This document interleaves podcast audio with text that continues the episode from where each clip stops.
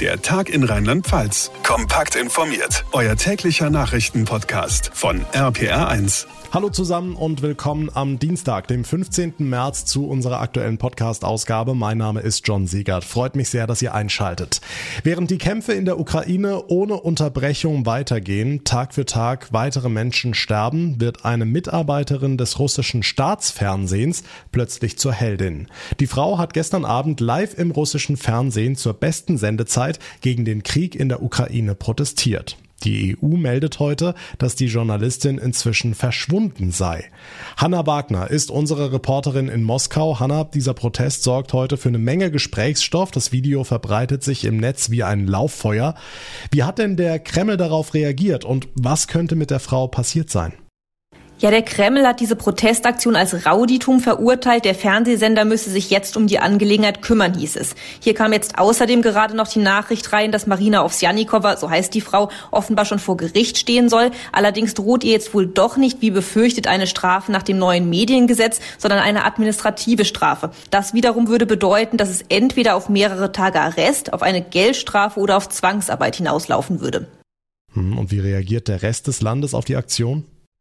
Also vor allem jüngere und auch oppositionell eingestellte Russen feiern Ovsjanikova als Heldin und teilen seit Stunden in den sozialen Netzwerken Fotos und Videos von dieser Protestaktion. Und man muss auch wirklich nochmal betonen, dass dieser Fall spektakulär ist. Ausgerechnet im Staatsfernsehen, das nach den vielen Blockaden und Medienrepressionen hier für viele Menschen quasi die einzige Informationsquelle ist, da springt in der Hauptnachrichtensendung eine Frau ins Bild und hält ein Plakat hoch, auf dem steht, glaubt der Propaganda nicht, hier werdet ihr belogen. Das muss man sich schon wirklich mal vorstellen gucken wir in die Ukraine, wo seit fast drei Wochen Krieg herrscht. Hanna, das ukrainische Wirtschaftsministerium hat heute mal eine Prognose abgegeben, wie die Schäden für die dortige Wirtschaft aussehen werden.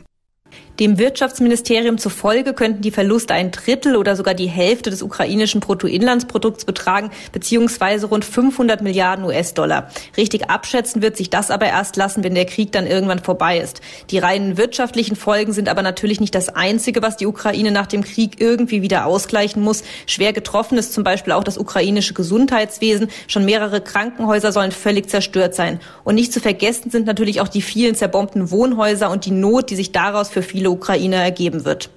Hm, unterdessen hat Moskau heute erneut auf die westlichen Sanktionen reagiert. Es gibt eine schwarze Liste, heißt es. Für diese Personen gilt ein Einreiseverbot. Auf der Liste stehen US-Präsident Biden und US-Außenminister Blinken. Naja, dieser Schritt ist eine nicht unbedingt überraschende Reaktion auf die ja auch sehr drastischen Sanktionen der USA gegenüber Russland. Was neu ist, ist, dass Russland eine Liste mit den Namen derjenigen veröffentlicht hat, die nun nicht mehr einreisen dürfen aus den USA. Normalerweise verhängt Moskau solche Einreiseverbote anonymisiert und die Betroffenen erfahren im Zweifelsfall erst an der Grenze, dass sie gar nicht mehr reinkommen. Was jetzt aber Biden und Blinken angeht, so ist das wohl ohnehin eher ein symbolischer Schritt, denn ehrlicherweise ist es eher unwahrscheinlich, dass einer der beiden gerade nach Russland hätte reisen wollen. Die Infos von Hanna Wagner. Danke nach Moskau. Hier bei uns in Deutschland gehen die Energiepreise weiter durch die Decke. Jetzt soll es zügig Entlastungen geben. Bis Mitte der Woche sollen Vorschläge der Regierung auf den Tisch, wie Verbraucherinnen und Verbraucher schnell, unkompliziert und vor allem spürbar entlastet werden sollen. Das sagte heute SPD-Chef Lars Klingbeil bei NTV. Tine Klimach aus unserer Redaktion, Bundesfinanzminister Christian Lindner, hatte ja einen Tankzuschuss ins Gespräch gebracht. 30 bis 40 Cent pro Liter soll der Spritpreis damit gesenkt gesenkt werden können. Wie realistisch ist das? Das kann man nicht genau sagen. Das wird jetzt genauer zwischen den Regierungsparteien besprochen. Aber zumindest ist der Vorschlag jetzt da und wird diskutiert. FDP-Chef Christian Lindner will den Spritpreis auf etwa zwei Euro stabil halten und gibt sich selbstbewusst, dass das klappt. Im ZDF heute Journal sagte er auf die Frage, wie er seine Chancen sieht, den Tankrabatt auch gegenüber den Grünen durchzukriegen. Hoch. Wie gesagt, den Zuschuss soll es nach seinem Vorschlag eine Zeit lang geben und direkt an der Tankstelle. Laut einer aktuellen Umfrage sind 67 Prozent der Verbraucher schon mal dafür. Gut, das war auch zu erwarten. Allerdings, unterdessen wittern die Grünen gerade ihre Chance, vielleicht ihr Tempolimit doch noch durchzubekommen. Äh, wie steht's darum? Das Tempolimit ist ein heißes Eisen im Autoland Deutschland. Bisher ist es wohl so, dass die meisten trotz der hohen Spritpreise auf den Autobahnen weiter Gas geben. Das hat zumindest eine Auswertung von verschiedenen Verkehrsdatenanbietern ergeben. Aber klar ist, je schneller man fährt, desto höher der Verbrauch. Laut Umweltbundesamt verbraucht zum Beispiel ein normales Auto mit 90 kmh auf der gleichen Strecke 23 Prozent weniger Sprit als mit einer Geschwindigkeit von 110 kmh pro Stunde.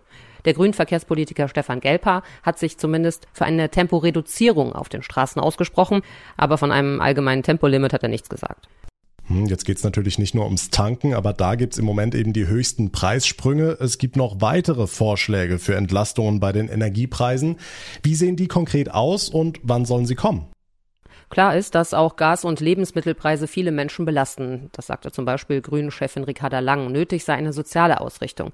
Außerdem muss sich Energiesparen lohnen für Privatleute wie für die Wirtschaft. Das hatte auch schon ihr Parteikollege und Wirtschaftsminister Robert Habeck gesagt. Ohne da jetzt konkret zu werden. Zumindest sollen die Vorschläge, die wohl in den Schubladen liegen, zügig besprochen werden. Das sagte auch SPD-Chef Lars Klingbeil bei NTV. Das darf nicht auf die lange Bank geschoben werden. Wir brauchen in dieser Woche konkrete Verabredungen.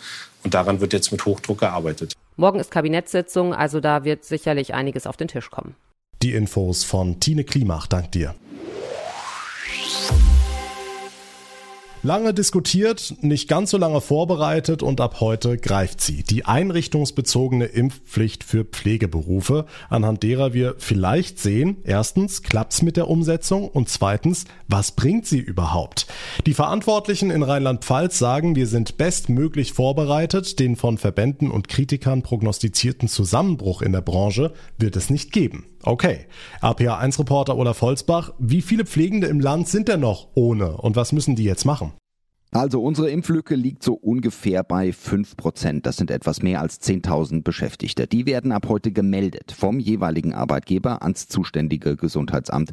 Und das reagiert dann. In den Fällen ergibt sich dann auch eine Folge, die mit einem Bußgeld beginnen kann, die mit einem Betretungsverbot beginnen kann, die aber immer zum Ziel hat, die Menschen dann doch zur Impfung zu bringen. Arbeits- und Sozialminister Alexander Schweitzer. Bußgeld heißt 500 Euro. Betretungsverbot heißt, du darfst nicht mehr an deinen Arbeitsplatz. Kündigungsgrund. Hintergrund. Die große Hoffnung ist aber, dass es sich noch sehr viele ungeimpfte Pflegekräfte überlegen. Wie lange hätten die dafür Zeit? Die Gesundheitsämter haben doch gerade ganz andere Dinge zu tun. Ja, das stimmt. Deshalb musste auch keiner sofort losrennen aus Angst um seinen Job. Gesundheitsminister Clemens Hoch. Es passiert ja nicht vom ersten Tag an, sondern in den nächsten Wochen. Wenn Sie die Fallzahlen, die die Gesundheitsämter jeden Tag bearbeiten müssen, und das sind im Moment über 10.000 mit Corona daneben legen, ist das ein Einmaleffekt. Das wird ein Kraftakt nochmal, aber ich bin ganz zuversichtlich, dass wir das stemmen, weil wir in Rheinland-Pfalz die beste Impfquote bundesweit haben bei den Einrichtungen. Sofort wirkt die Impfpflicht nur bei Neueinstellungen. Ohne Impfnachweis darf in in der Pflege ab heute niemand mehr anfangen. Die einrichtungsbezogene Impfpflicht gilt in Rheinland-Pfalz erstmal mit viel, viel Arbeit für die Gesundheitsämter. Infos von Olaf Holzbach. Wahrscheinlich habt ihr heute Nachmittag auch aus dem Fenster geguckt und euch dabei zwei Fragen gestellt. Erstens, hört's heute eigentlich nochmal auf zu regnen? Und zweitens, was ist das überhaupt für ein komisches Licht da draußen? Beides wollen wir erläutern mit unserem RPA1 Wetterexperten Dominik Jung. Dominik, fangen wir mal mit dem komischen Licht an. Das hat mit dem sogenannten Blutregen zu tun und mit der Sahara. Erklär kurz, was hat's damit auf sich? Also in der Wüste in Marokko gab's äh, starke Sand- und Staubstürme vor ein paar Tagen. Dabei wurde sehr viel Sand und Staub aufgewirbelt, in die hohe Atmosphäre gebracht.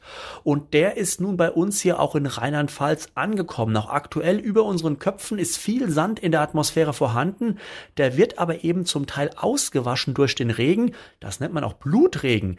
Ja, und dieser Blutregen, der heute über Rheinland-Pfalz niedergeht, den sieht man am besten auf Autoscheiben, auf dem Autolack, nämlich äh, mit dem dem Regen wird Sand rausgespült und dieser Sand und Staub bleibt dann eben auf den Autos liegen. Also morgen ist dann wahrscheinlich der große Waschtag bei allen Autofahrern angesagt. Ja, und da hast du gesagt, das macht morgen auch durchaus Sinn, denn morgen wird's, auch wenn man sich das gerade nicht so wirklich vorstellen kann, richtig schön. Ja, so schaut's aus. Heute Abend, da lockern die Wolken aus Frankreich schon wieder auf und morgen der Mittwoch, das wird dann wohl der wärmste Tag des bisherigen Jahres werden, auch bei uns hier in Rheinland-Pfalz. Bis zu 17, 18 Grad messen wir an Rhein, Nahe und Mosel, also richtig frühlingshafte Wärme und dazu gibt's einen Mix aus Sonne und Wolken. Schöner kann so ein Frühlingstag kaum noch sein. Die sehr schönen Aussichten von Dominik Jung. Dank dir. Und das war's für heute hier im Podcast. Wenn ihr es noch nicht getan habt, dann folgt dem Tag in Rheinland-Pfalz. Jetzt ganz schnell auf der Plattform, auf der ihr mir gerade zuhört. Dann bekommt ihr jeden Tag ganz automatisch unser ausführliches Info-Update. Mein Name ist John Siegert. Ich bedanke mich ganz herzlich für eure Aufmerksamkeit und euer Interesse. Wir hören uns dann morgen Nachmittag wieder. Bis dahin eine gute Zeit und vor allem bleibt gesund. Der Tag in Rheinland-Pfalz, das Infomagazin, täglich auch bei RPR1. Jetzt abonnieren.